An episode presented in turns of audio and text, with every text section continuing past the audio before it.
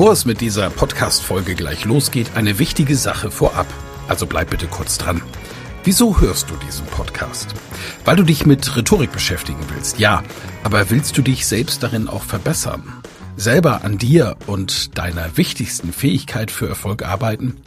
Das Anhören meines Podcasts wird dich dabei unterstützen und auch gleich wartet wieder eine spannende Folge auf dich. Aber ehrlich, wirklich voranbringen wird dich meine Empfehlung an dich jetzt. Das kostenfreie Live-Rhetorik-Training mit mir, Michael Ehlers, Rhetoriktrainer. Darin erfährst du, wie du Redeangst besiegen kannst, was du tun kannst, um andere Menschen zu überzeugen, welche Tricks die Profis nutzen, um in allen Situationen Sicherheit auszustrahlen, mit welcher innovativen Methode du über dieses Training hinaus am Ball bleiben und deine Rhetorik in der Praxis trainieren kannst. Sei also dabei. Pausiere gerne die Folge und gehe auf www.rhetorikheld.de. Diese Website findest du auch in den Show Notes. Wir sehen uns dann. Ich freue mich riesig drauf und jetzt viel Spaß bei der Folge.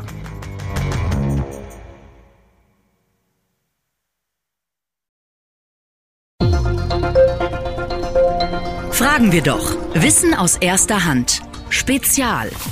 Heute mit einer Folge, die Sie nie wieder sprachlos macht. Wir sprechen mit dem Kommunikationstrainer Michael Ehlers darüber, wie man mit den richtigen Worten besser durchs Leben kommt. Das gilt für uns alle, aber das gilt auch für einen Fußballprofi wie Nevin Subotic.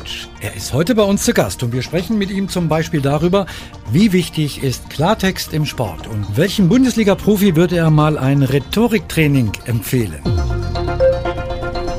Die Woche besser verstehen. Fragen wir doch mit Helma Litzke. Wie kommt man mit den richtigen Worten durchs Leben? Genau darüber wollen wir reden mit einem Mann, der der häufigste Interviewpartner bei unserem Podcast bei Fragen wir doch ist. Seit der ersten Folge ist er dabei und inzwischen macht er mit seinem neuen Buch Deutschland nie wieder sprachlos. Grüß dich, Michael Ehlers. Freue mich sehr, Helmer. Ich mich ebenfalls, Michael, und du bist nicht allein gekommen heute, du hast uns einen Gast mitgebracht. Nevin Subotic. Hallo, grüß dich. Hallo, guten Tag, Helmer. Der Vollständigkeit halber, Nevin ist zweifacher deutscher Fußballmeister mit Borussia Dortmund, Ex-Nationalspieler von Serbien und aktuell Bundesliga-Profi bei Union Berlin. Der Mann mit der Nummer drei. Warum gerade die drei?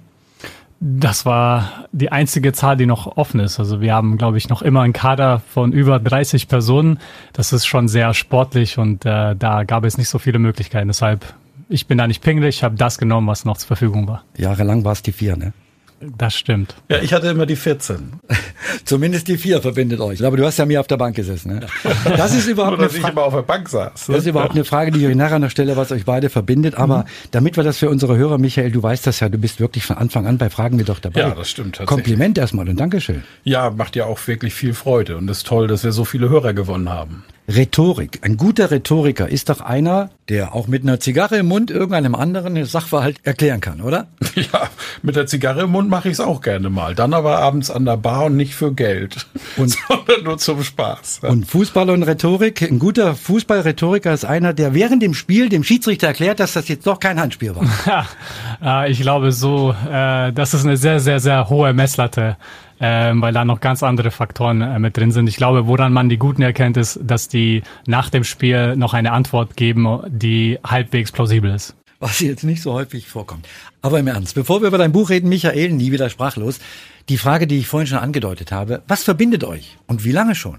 Getroffen haben wir uns über einen äh, Zufall oder einen Kollege, der nicht konnte, der als Motivationstrainer in Deutschland tourt und der bei Nevins Stiftung aufgetreten ist oder auftreten sollte und mich gebeten hat, doch seinen Platz zu übernehmen, weil er einfach nicht konnte aus äh, mehreren Gründen.